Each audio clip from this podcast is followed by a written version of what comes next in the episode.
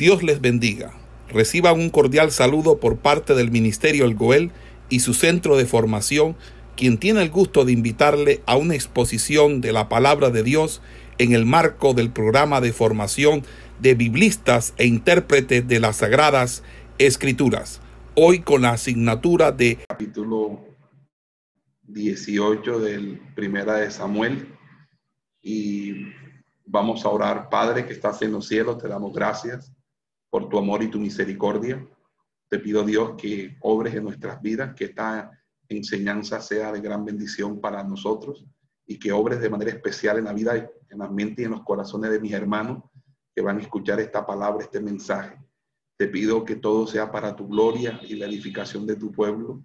En el nombre de Jesús. Amén y amén.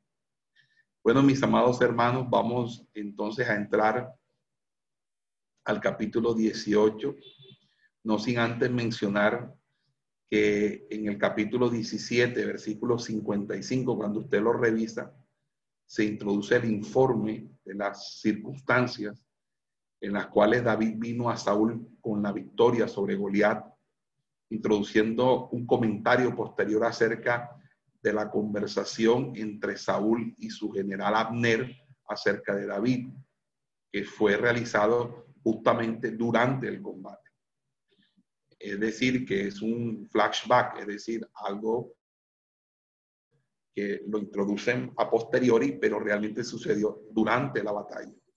En su sentido, los verbos de los versículos 55 y 56 deben expresarse en pluscuamperfecto, es decir, eh, acuérdense que el pluscuamperfecto es un, es un tiempo o modo eh, compuesto, si hubiera, hubiera o hubiese dicho, hubiera dicho.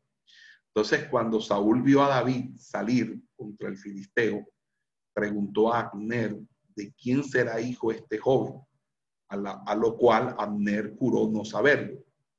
Ya hemos analizado el sentido de esta pregunta en la explicación de la integridad del pasaje en la clase anterior y afirmamos que esta esta pregunta no se debe al desconocimiento de la persona de David ni del nombre del Padre, sino que tan solo era el desconocimiento de la situación social de la familia de David, sobre la cual ni Aner ni Saúl se habían interesado antes. En el versículo 57 del anterior capítulo, cuando David regresó de matar a Goliat y Aner quien aparentemente se acercó en su función de general al, héroe valiente para felicitarlo por su éxito, lo llevó delante del rey. Saúl eh, repitió su pregunta a David, quien dio la respuesta respectiva, que David hubiera dicho más que lo mencionado en el texto, dice, yo soy un hijo de tu siervo Isaí, el de Belén, se aclara en el texto hebreo, en las palabras que aperturan el capítulo 18, verso 1, que presuponen una conversación más larga que se desarrolló entre Saúl y David. Posiblemente no consta el contenido de la conversación porque no tuvo consecuencias ni para Isaí ni para David. Entonces, bajo esa perspectiva, nos introducimos ya al capítulo 18 y en sus primeros cinco versículos, donde se narra el pacto de amistad que Jonatán cerró con David, porque eh, este pacto de amistad es tan importante para el narrador que en primer plano recuerda el amor de Jonatán hacia David, que se va anotando en el versículo segundo que Saúl lo tomó en aquel día, mientras que Saúl le constató a David que lo tomaría a su servicio. Él eh, dice que el alma de Jonatán se ligó al alma de David y Jonatán lo amó como a su propia alma. Eh, básicamente es el, el, texto hebreo, en, su traducción literal sería ese. Eh, inclusive cuando ahí este, ahí la traducción en el texto hebreo, la, la, expresión es se encadenó. Esa sería la traducción del, de, la, de, la, palabra hebrea, eh, porque eh, esa palabra hebrea va con con el sufijo bau, en el imperfecto, y eso es un, muy poco común, por lo cual los masoretas se, se decidieron por el querer, que es entonces traducirlo como o, mencionarlo como se encadenó. Se encadenó, pero también dice eh, que luego regresó a casa para seguir con la labor pastoral. En el versículo 3, Jonatán hizo un pacto con David porque lo amaba como a sí mismo. Y como señal de amistad, Jonatán le dio a David sus ropas militares y sus armas, eh, posiblemente la coraza. Esto lo señala la triple repetición de, la expresión, con lo cual se unen las, diferentes, eh, las conjunciones con las cuales se, se unen las diferentes armas. En cuanto al cambio de armas, el intercambio que, o, más, bien la, entrega de armas, eh, básicamente David dice el versículo 5 que David salía a la batalla a donde quiera que Saúl lo enviaba, actuaba sabiamente y con atino, dice el texto hebreo. Por esto Saúl puso a David sobre los guerreros, convirtiéndole, convirtiéndolo en un líder de ellos, y fue agradable al pueblo y a los siervos de Saúl. Obviamente a los que generalmente envidian las posiciones y éxitos de otros, eh, era bastante, eh, bastante difícil ver cómo un joven, porque él es un joven, empieza a escalar tan rápidamente en, dentro de la estructura militar israelita. Entonces, eh, ya a partir del, del, versículo 6, se empieza a suscitar un elemento de intriga, un elemento dentro de la intriga de la trama, que es el nacimiento de la envidia de Saúl contra David. Dice que apenas había llevado Saúl al vencedor de Goliat a, su palacio, se despertó eh, su envidia contra David.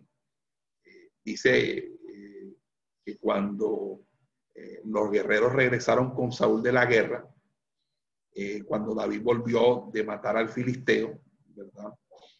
las mujeres de todas las ciudades de Israel salían cantando y danzando para celebrar la victoria al encuentro del rey Saúl con panderos, con júbilo y con, con címbalos, con triángulos.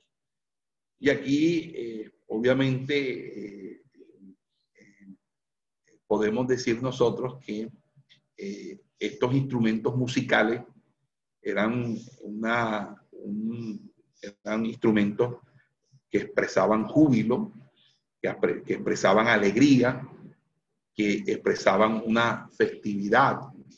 Eh, y en ese sentido, pues, podríamos nosotros decir que esa, eh, esa, ese holgorio, esa alegría, ese júbilo, estaba siendo protagonizada por las, las mujeres. Y las mujeres eh, realizaban danzas, es decir, danzas eh, no coreográficas, no mímicas, sino danzas y cantaban coros de manera antifonal, que es básicamente la manera como en, el Antiguo Testamento se desarrollaban eh, los, coros de manera antifonal, es decir, de manera eh, alternativa, con voces alternativas. Cantaban uno, hacían otros el coro y así sucesivamente. Pero entonces el cántico era, Saúl ha matado a sus miles. Saúl ha matado a sus miles. Y David a sus diez miles. Entonces Saúl se enfureció. Eh, estas palabras no le gustaron, por lo cual dijo, eh, eh, han atribuido a David a diez miles, pero a mí me han atribuido a miles. Solo le falta que también le entreguen a él el reino. Fíjense que en estas expresiones no solo constaba una suposición confirmada por el posterior desarrollo de la historia, sino una realidad profundamente interna en la psicología de Saúl. El rey estaba en una posición tan débil ante el, pueblo, porque él, eh, el pueblo sabía que era el rey, pero eh, Saúl sabía que era un rey desechado. Entonces ahora viene un pastorcillo que decide una victoria mm, eh, contundente, que ningún otro sale a defender el honor de Israel. Y esto muestra que obviamente él ha sido eh, rechazado. Es otra señal clara eh, de rechazo. Y, en ese sentido, a, partir de este día, Saúl miró a David con ojos de recelo porque sabía que alguien lo iba a suceder y su dinastía no iba a, establecerse, sino que el reino se, se, le había dado. Entonces, cualquier persona que, que se viera con, esa, ese perfilamiento iba a ser objeto de, celo por parte de Saúl y obviamente Saúl eh, vio eso en David. David. Saúl vio en David eh, alguien que le podía eh, sustituir, que podía ser el, ungido del Señor. Y eso que Saúl desconocía, el ungimiento que se hizo en secreto por parte del profeta Samuel. Pero fíjese que eh, dice en el versículo 10 que al día siguiente el espíritu humano cayó sobre Saúl de manera que éste deliraba en su casa y arrojó su lanza en pos de David, que estaba tocando ante él en aquel día, sin atinarle, porque David lo evadió dos veces. Aquí eh, la expresión es delirio. Eh, este uso idiomático se formó a, partir de expresiones eh, de, de, éxtasis con las que las personas podían entrar en, una, situación de hablar como que si fuera algo incoherente o algo eh, que, no, se, no era racional. Entonces la expresión en hebreo aquí también se puede utilizar para las expresiones de éxtasis con las que el Espíritu de Dios se revelaba en, en los profetas de manera sobrenatural. Lo que pasa es que aquí eh, sabemos que no es profetizar, aquí es delirar, tener delirios, es decir, eh, tener eh, pensamientos y, hacer, hacer monólogos de pensamientos que obviamente vienen como perturbación mental, como, como, como tormento al alma, y, eso condujo a una reacción violenta, a una, a una reacción de instinto asesino, y era de perforar a David y a la pared, es decir, clavar a David en, la pared. Y, arrojó su lanza con ira, pero David se volvió delante de él por dos veces y lo evadió dos veces. Y esta doble evasión implica que Saúl debió haber lanzado o arrojado la lanza dos veces, que debió haber blandido la lanza sin haberla soltado, lo que se puede aceptar por cuanto aquí no se menciona que la lanza se clavó en la pared, ¿verdad? Como si lo va a ocurrir en el capítulo 19. Pero fíjese que tal parece que Saúl debió haber tenido su lanza en la mano de acuerdo a la antigua tradición del cetro.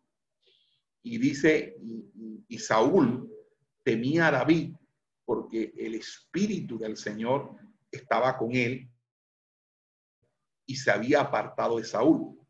Y fíjese que eh, lo que trataba Saúl era de, alejar a David y exponerlo a peligros, cosa de que de pronto en alguno de esos combate pudiera ser el mismo David asesinado.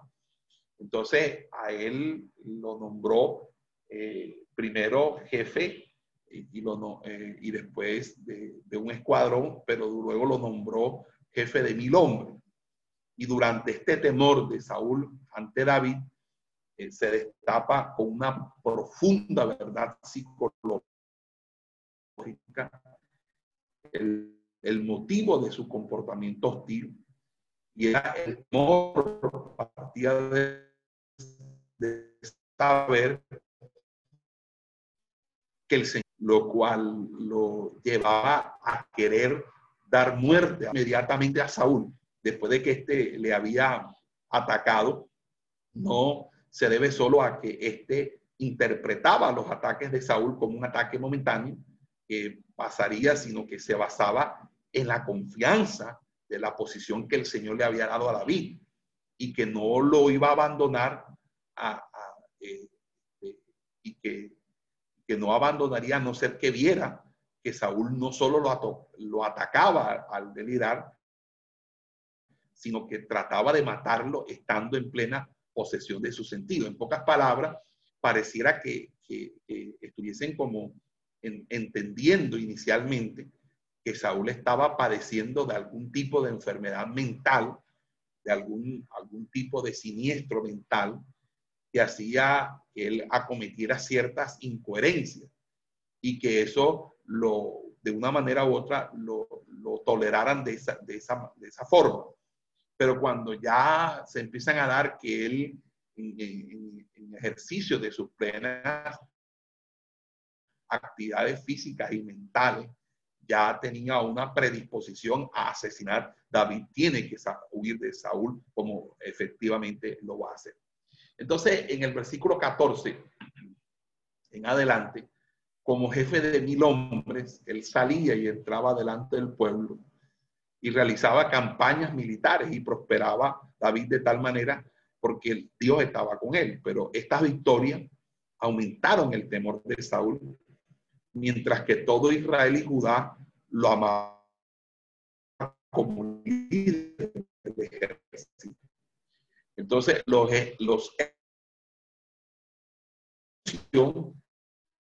aumentó el renombre de David en el pueblo y esto llevó a Saúl a temer aún más a David como rival porque el Espíritu de Dios se había retirado de él. Y mientras más se evidenciaba la mano del Señor en los éxitos de David, más se evidenciaba el rechazo de Dios por medio del temor de Saúl. Y fíjense, en el versículo 17 al 30 hay una malicia de Saúl al pretender dar su, a su hija en casamiento a David. Dice que Saúl había prometido dar a su hija como esposa al vencedor de Goliat y se vio obligado a cumplir su promesa por el amor y la entrega del pueblo a David y decidió hacerlo con la esperanza de encontrar en esta acción una forma de matar a David. Entonces le ofreció ahora a su hija mayor Merab con palabras que parecían ser amables y devotas. Dice, con tal que me seas hombre valiente y pelees la batalla, las batallas por el mantenimiento y la fortificación del reino de Dios. Y este es el nombre que les da a las batallas con los filisteos para esconder sus intenciones malvadas y asegurar a David que el interés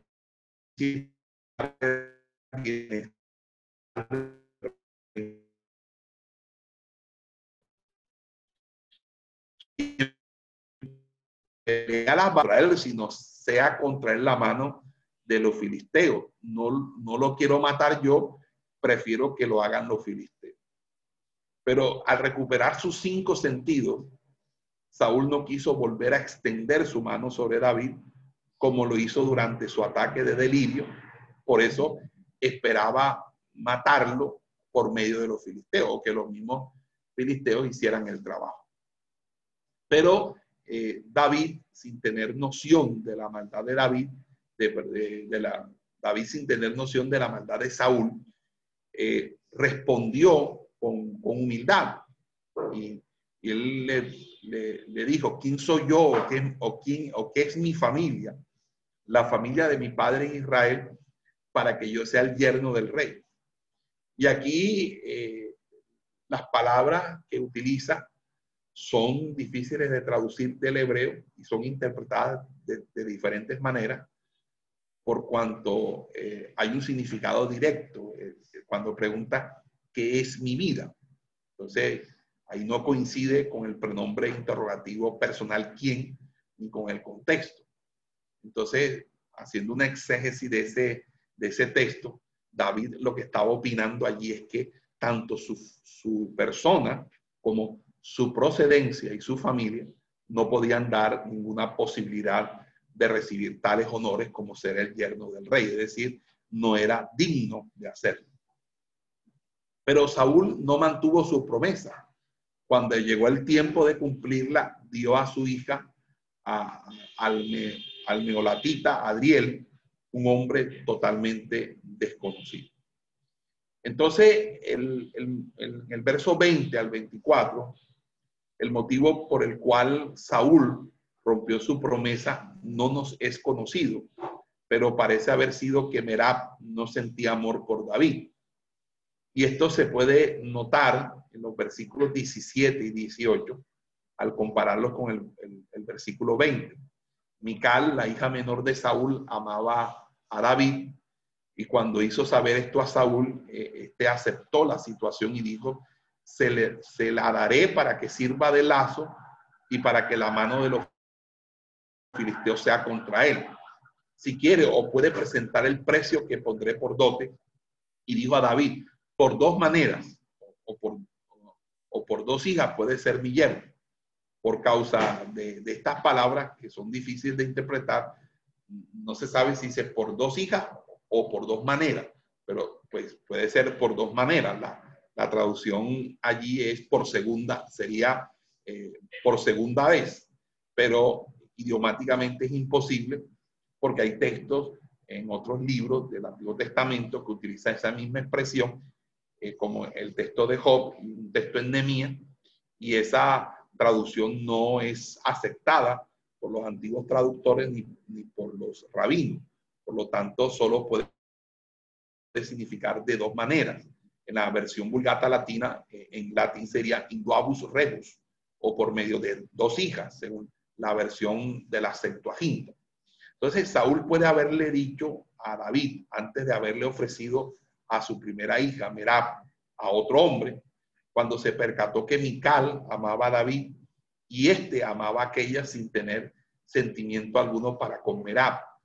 Quizás también lo dijo después del matrimonio de Merab con un hombre desconocido. Ambos casos pueden ser posibles. La mención del matrimonio de Merab antes de esto, en el versículo 19, no difiere directamente con la, con la primera suposición, sino que puede ser explicada en base al orden de las cosas. Seguramente Saúl no había pensado en un matrimonio doble, sino tan solo en el matrimonio de una hija o de la otra. Entonces, podía decir eso no solo antes de ofrecer a su hija en matrimonio a otro hombre, sino también cuando esto ya había sucedido. En este caso habló en, este sentido, diciendo una eh, breve palabra. Si no has tenido la oportunidad de recibir a Merat como esposa, tendrás otra oportunidad de convertirte en mi yerno. Tengo dos hijas. Si no has recibido a una, podrás tener la otra dado que Saúl había dicho esto a David, esto, este no respondía a tal ofrecimiento porque había conocido la inconsistencia de Saúl y no confiaba en sus palabras, porque primeramente eh, al vencedor de, de Goliat, él debió haberle dado a David la hija, ¿verdad? Como lo había prometido. No se lo cumplió. Ahora tampoco eh, le, estaba cumpliendo, sino que estaba siempre como eh, haciendo un poquito lo que hizo Labán con, con Jacob, siempre como renegociando la situación. Por eso Saúl usó a sus siervos para llevar a David a aceptar su, su proposición. De esta manera soluciona la aparente contradicción de que Saúl mismo ofreció a su hija a David y a la vez encarga a sus siervos hablar en secreto con David de que el rey, eh, de que el rey querrá, eh, de que el rey querría darle a su hija.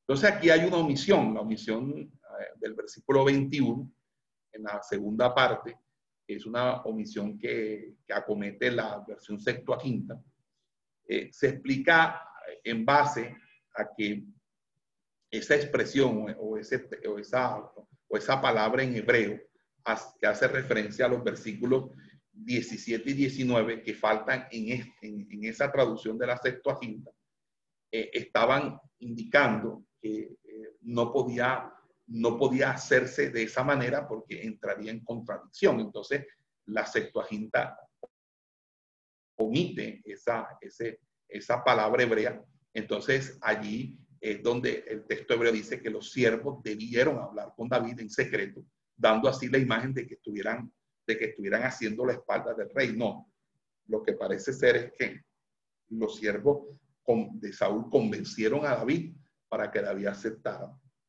el reto por cierta, por, por la misma sugerencia de, eh, de Saúl, porque David, eh, Saúl estaba fraguando que ponerle una tarea difícil eh, difícil a, David para que David fuera asesinado por, eh, por Saúl, eh, por, por mano de los filisteos y no directamente por Saúl. así que en ese sentido hay una, una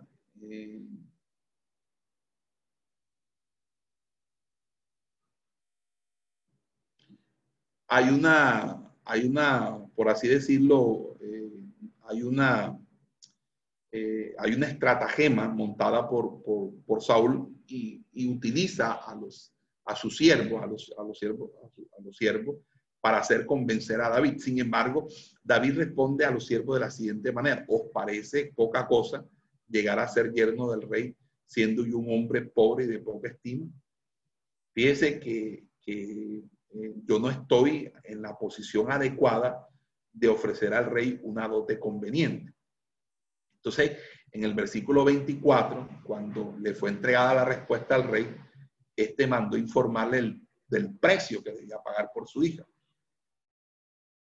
No deseaba dote alguna, ninguna, sino tan solo 100 prepucios de los filisteos.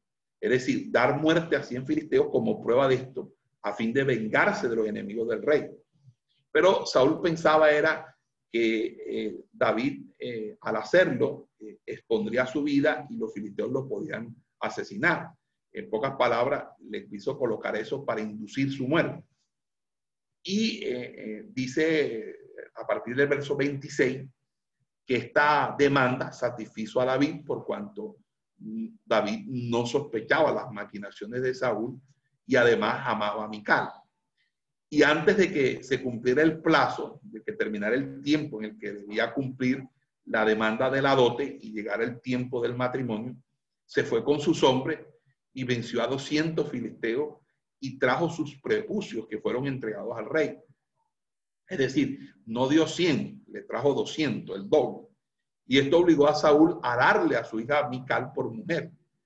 Eh, las palabras, y no se habían cumplido los días en el texto hebreo, en el versículo, son una oración circunstancial que tiene que relacionarse con el y se levantó. Es decir, David presentó el doble del precio estipulado y se lo dio todo al rey. Entonces, en ese sentido, el rey no tenía otra opción porque inclusive ya había utilizado a los siervos para convencer a David de, de aceptar el reto.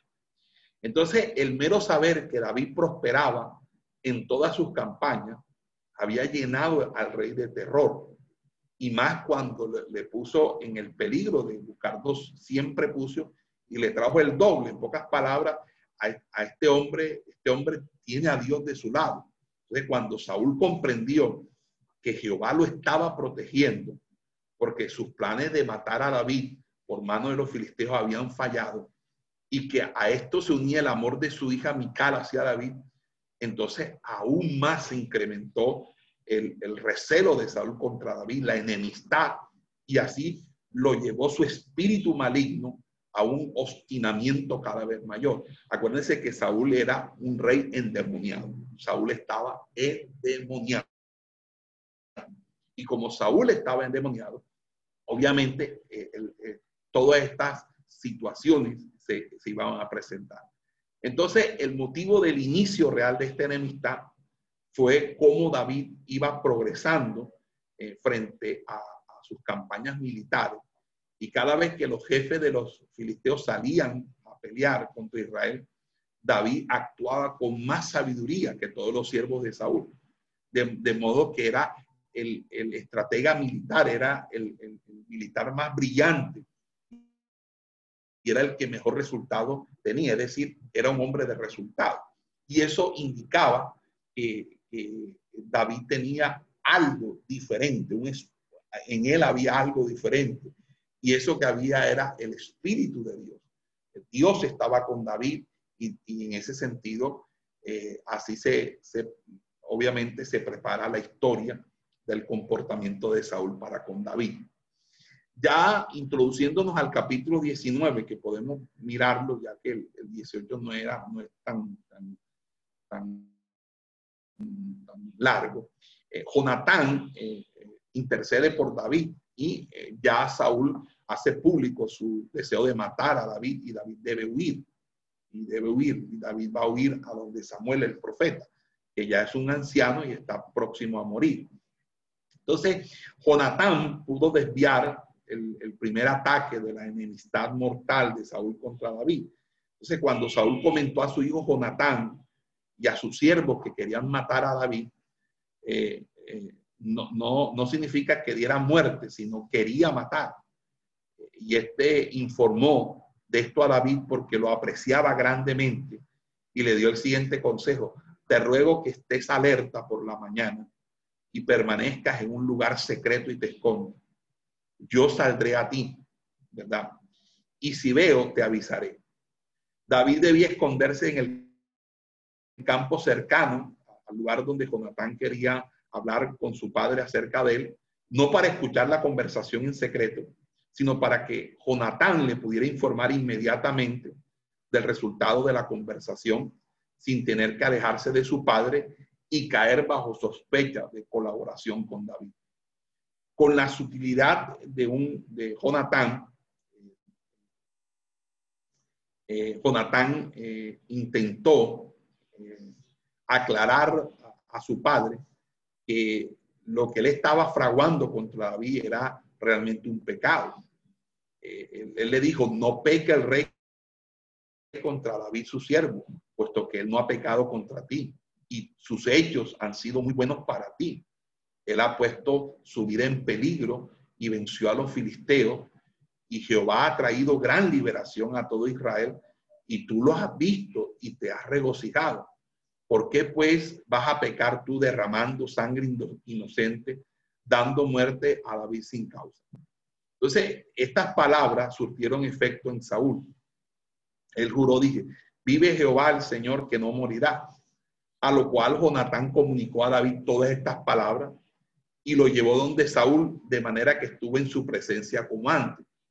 Pero esta reconciliación no duró mucho tiempo. Ahí está la, en cierta manera, la, ambivalencia de Saúl, obviamente porque eh, bajo el, efecto demoníaco, eh, cada vez que le entraba el efecto demoníaco, él inmediatamente quería asesinar. Entonces, en el versículo 8 al 17, eh, David derrota contundentemente y, nuevamente a los filisteos durante la guerra, y eso irritó a Saúl y Saúl tuvo un ataque y trató de clavar a David en la pared con su lanza. Esa sería la tercera vez que atenta contra su vida. Entonces, las palabras, eh, eh, dice, y hubo sobre Saúl un espíritu malo. Entonces describen el ataque de delirio bajo el cual Saúl arrojó su lanza en pos de David. En pocas palabras, se manifestó el demonio en, el cuerpo físico de Saúl y Saúl que estaba endemoniado, entonces eh, trajo consigo querer matar a, David. Entonces, eh, y en ese sentido, eh, se encuentra la noción de que el incremento de la frustración de Saúl era una señal de la obstinación de Saúl. Es decir, que Jehová había desatado sobre él porque no estaba dispuesto a arrepentirse de su pecado y buscar corrección y reprensión. Entonces David también escapó a este ataque, escurriéndose de la presencia de Saúl, de manera que la lanza se clavó en la pared. Entonces David huyó y escapó en aquella noche.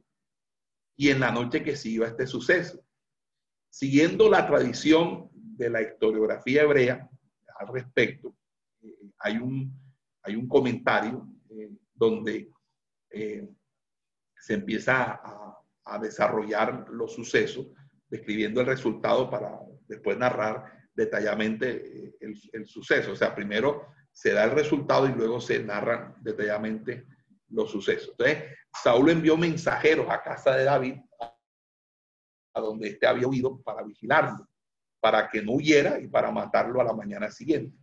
Mical, la esposa, le informó de este peligro y lo, y lo descolgó por la ventana. Fíjense que eh, parecido a lo que sucedió con Saulo de Tarso, lo descuelgan por la ventana, con lo cual pudo escapar.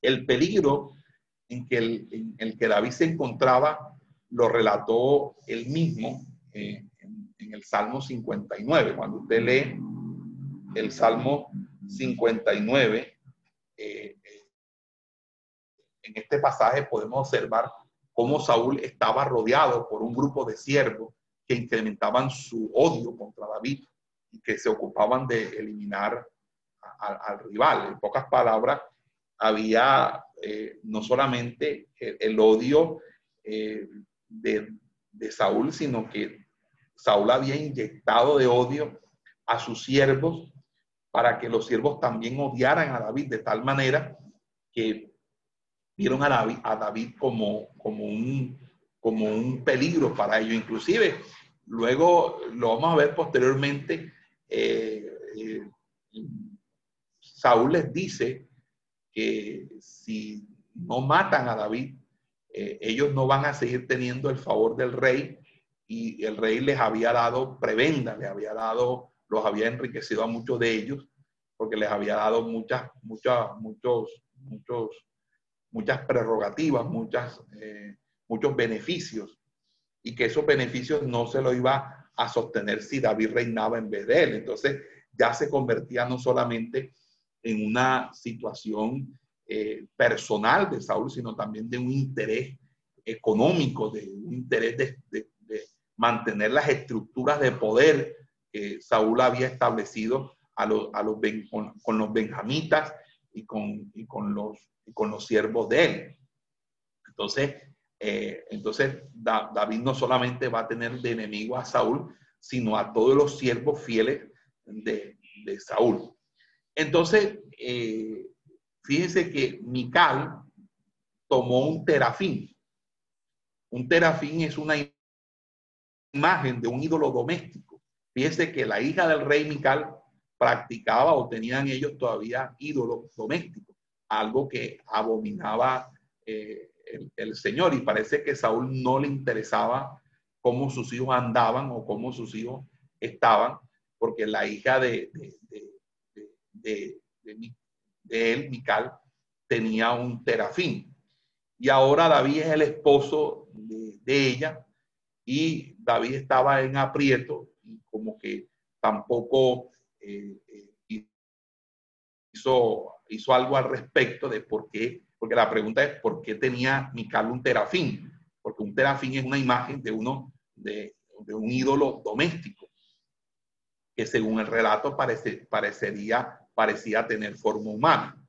Entonces, supongo que desde el momento en que David se casó con ella y fue su mujer, eh, David realmente no tuvo tiempo de organizar su casa porque más bien siempre estuvo bajo la acechanza de, del intento de asesinato de, el intento de asesinato, pero cuando David ya eh, reinó en su casa, él no permitió nada de eso. Él, eh, esa era una de las características que tuvo el rey y que le agradó al Señor que David era alguien muy celoso y receloso de, en contra de la idolatría.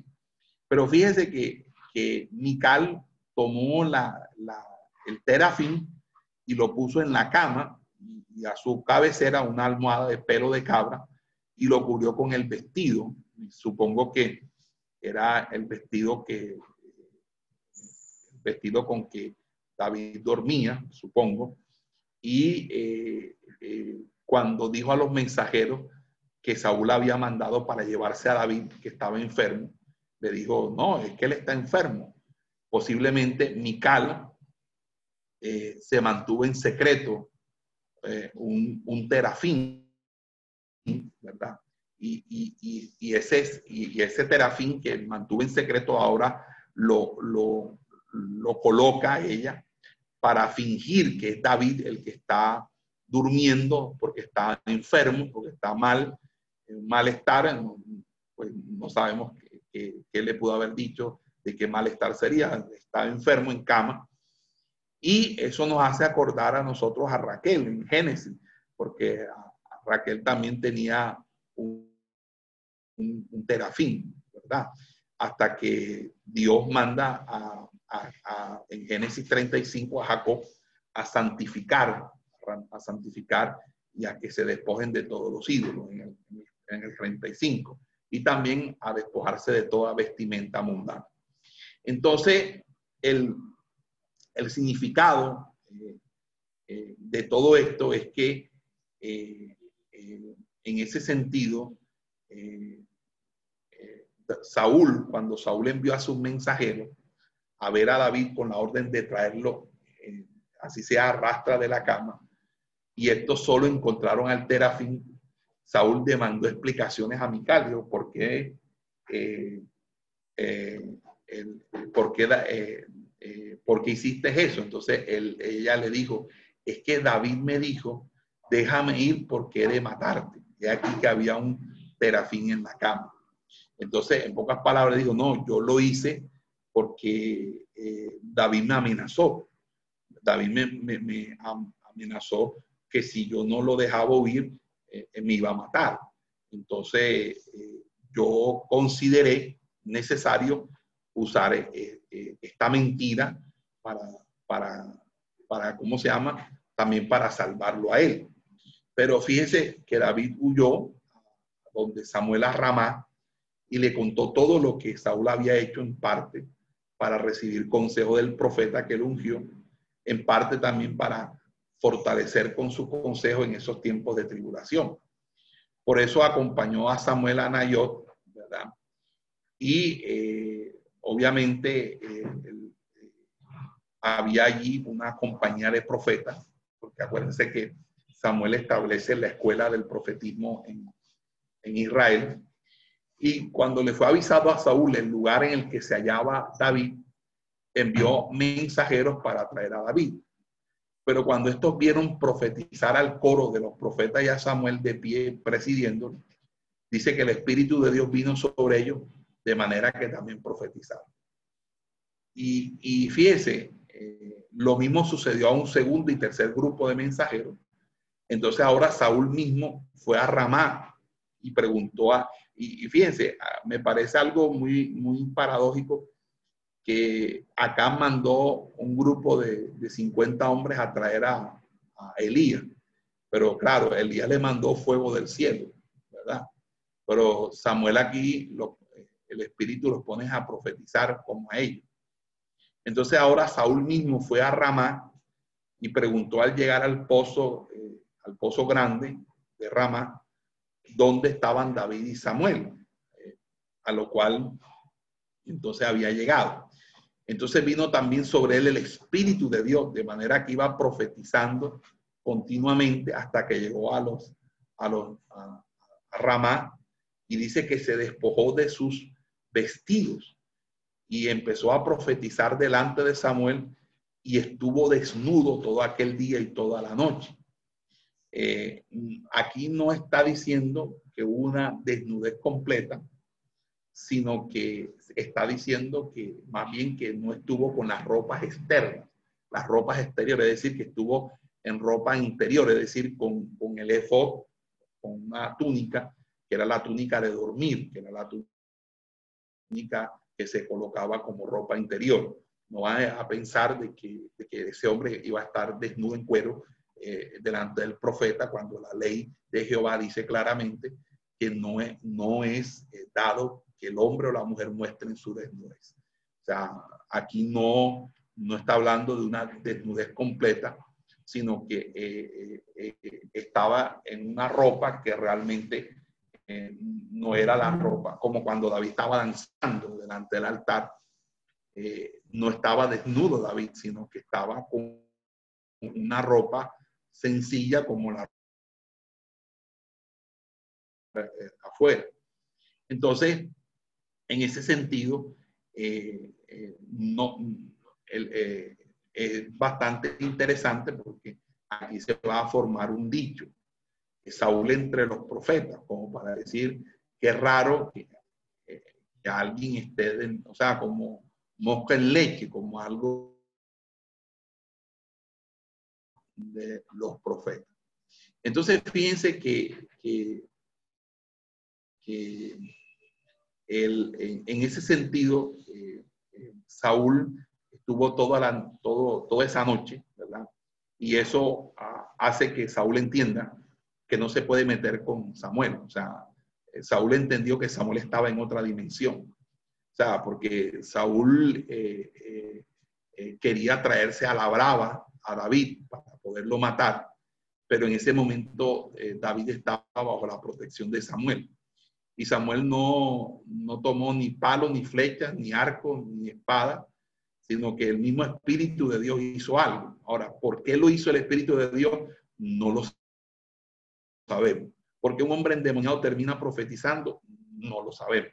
Eh, lo que sí sabemos es que Dios con eso le dio una lección a Saúl y a pesar de eso, Saúl no se arrepiente. Es que el problema de Saúl es que Saúl realmente fue un hombre que fue ajeno a, todo atismo de arrepentimiento a todo atisbo de, querer enmendar las cosas. Y más bien, eh, en vez de decir, bueno, si yo estoy desechado y, eh, bueno, Samuel, eh, ¿quién es el rey? Si es David, yo entrego mi corona, aquí está, dile a Dios que me perdone, yo le puedo servir. O sea, no hubo esa humildad. él simplemente, yo soy el rey, yo soy el que mando, yo soy el que puedo ofrecer sacrificio, aunque no me haya sido ordenado. Entonces, había una actitud despótica propia de las personas eh, inseguras. La persona insegura tiende a convertirse en despótico y en autoritario. Cuando la persona es eh, despótica y autoritaria, esconde una, una grandísima inseguridad en su liderazgo, en su ministerio. Cuando un ministerio es seguro, el ministerio no teme, no teme a que le quiten el puesto, no teme a que alguien lo, eh, no teme a nada de, eso, nada de esas cosas, más bien eh, eh, entiende que, quien lo puso fue el Señor y Dios es quien al, a la postre lo termina a uno defendiendo y le termina sacando en victoria frente a cualquier circunstancia. Aún así sea que uno se haya equivocado, Dios a uno lo restaura, a uno Dios lo perdona. Pero el problema de Saúl es que Saúl no se arrepentía.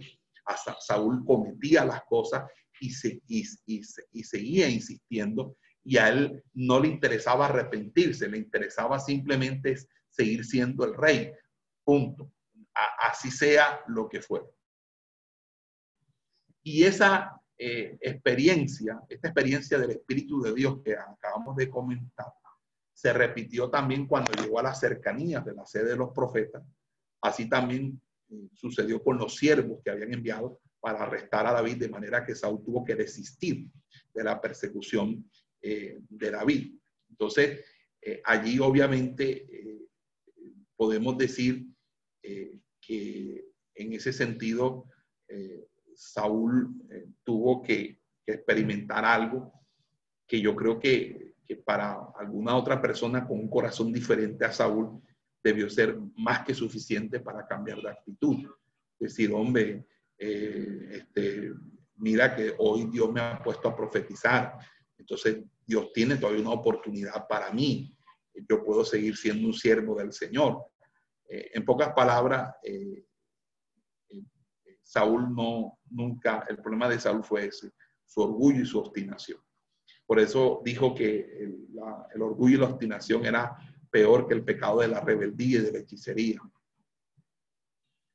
Bueno, entonces, entonces cuando todo el mundo, cuando todo el mundo vivió esa experiencia que, que, no pudieron controlar, tanto Saúl como los que él envió, se dieron cuenta que Dios tenía el control del asunto, de la situación, que Él era el que estaba dirigiendo a las personas y que todo, todo estaba haciéndose según la voluntad del Señor.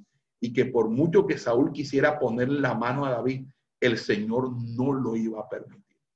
Entonces, eh, allí eh, se manifestó el poder del Espíritu de Dios que estaba en el profeta y, para que terminara reconociendo que la lucha de Saúl contra David era realmente una batalla contra Jehová y su espíritu.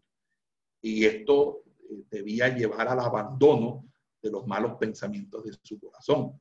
Pero Saúl fue dominado aún más fuerte por, esa, eh, esa ¿verdad? Y a pesar de que la acción del Espíritu Divino cayó sobre él y sobre su siervo, ellos cada, cada vez se rebelaban más contra la gracia divina y, el corazón de ellos no se quebrantó, no se rindió. Entonces, más bien eh, se estableció el dicho popular, también está Saúl entre los profetas.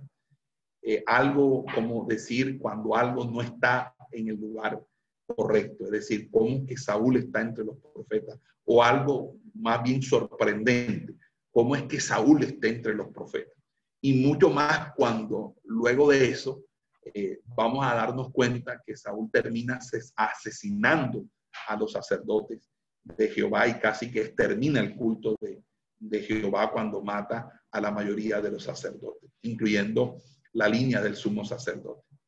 Entonces, fíjense que esta narración eh, es además muy importante porque es un testimonio fundamental del, de la escuela de los profetas durante el tiempo de Samuel, que acerca de los cuales solo tenemos unas alusiones ocasionales.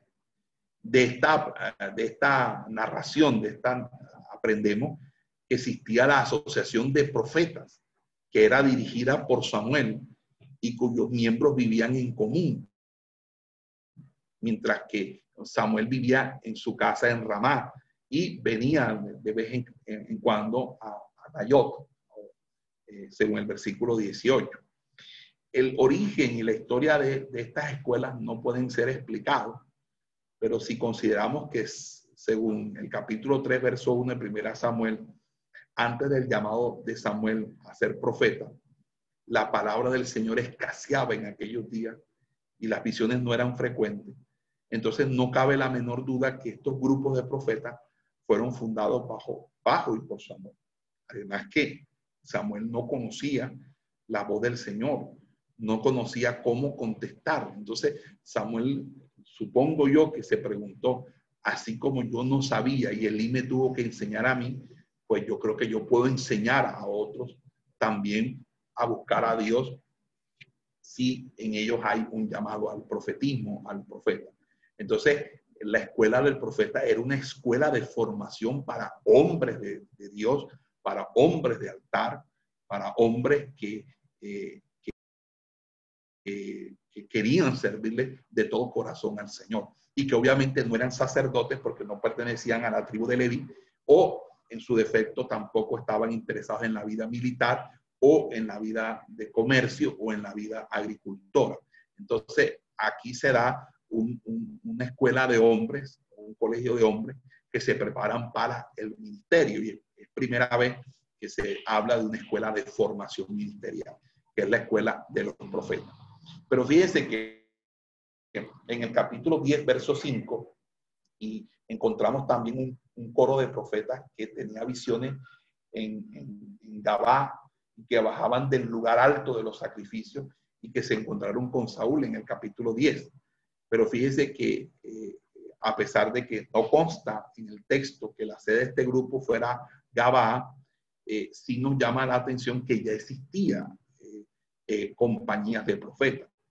Y, no solamente en, en, los tiempos de Samuel, en los tiempos del profeta Elías, en los tiempos del profeta Eliseo, reaparecen ya no bajo el nombre de escuela de profetas o colegio de profetas en el hebreo, sino como los hijos de los profetas, que obviamente no podemos entender que eran hijos eh, natural, es decir, no, no, hace referencia a, a, la descendencia de los profetas, sino más bien a los que seguían los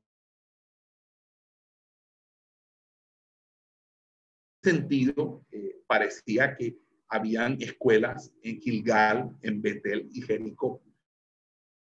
Es decir, que eh, en Gilgal, Betel y Jericó habían hombres que se estaban preparando para el ministerio, para lo que Dios eh, Dios eh, a bien tuviera. Entonces, en, en ese sentido, eh, vamos a encontrar varios textos en Segunda de Reyes, pero bueno, eso lo estaremos explicando en su debido tiempo cuando estemos en esos pasajes. Pero en Segunda de Reyes, ante Eliseo que comían juntos, y, el número de, del grupo presente en Jericó no debió ser menos que 50 de los hijos de los profetas cuando fueron con Elías y Eliseo al Jordán. Y estos pasajes nos muestran que los hijos de los profetas debieron vivir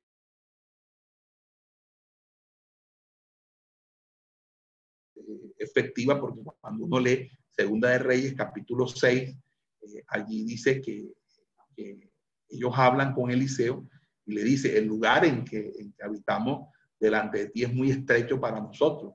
Te rogamos que nos dejes ir al Jordán para que cada uno de nosotros tome de allí una viga y nos hagamos allí un lugar donde habitar.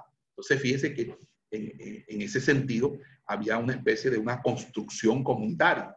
Y, y, en ese sentido, pues podemos decir que los, los colegios de profetas bajo Samuel existieron ininterrumpidamente desde Samuel hasta Elías y Eliseo.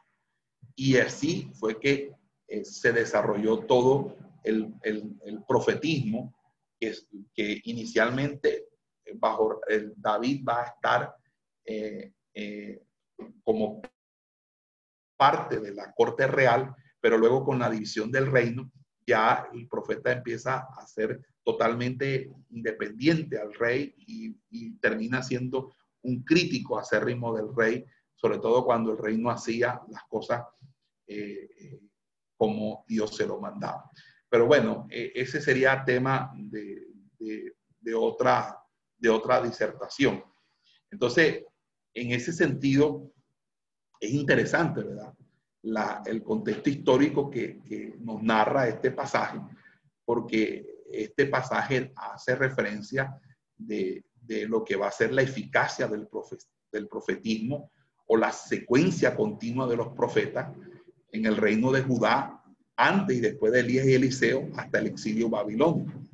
Ya los profetas eh, tienen una, una escuela, eh, ellos ya conocen ciertas, ciertas cosas eh, que han, sido enseñadas de generación en generación y obviamente ya cada uno de ellos era llamado, porque hay muchos de ellos que son anónimos, que no sabemos eh, quiénes son, simplemente, y un, varón profeta llamado por Dios fue, hizo esto o aquello.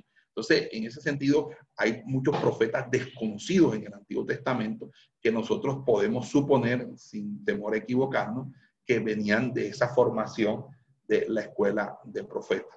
Ahora, hay profetas que no tenían formación de escuela de profetas, como Amós, que fue llamado detrás de, los bueyes, pero igual eh, había una escuela de formación y eso no lo podemos nosotros negar. Eh, bueno, eh, sobre eso creo que ameritaría una, una conferencia, hablar sobre la escuela del profeta. Eh, y eso. Pero creo que hasta allí llegamos, hasta el día de hoy, hasta el capítulo 19, eh, Entonces hoy terminamos el 18 y 19 y espero que esta clase haya sido de bendición para sus vidas y ministerios. Dios les bendiga. Eh, Esperamos que este estudio haya sido de bendición para su vida y ministerio. A Dios sea la gloria. Este es el Ministerio El Goel, vidas transformadas para cumplir el propósito de Dios.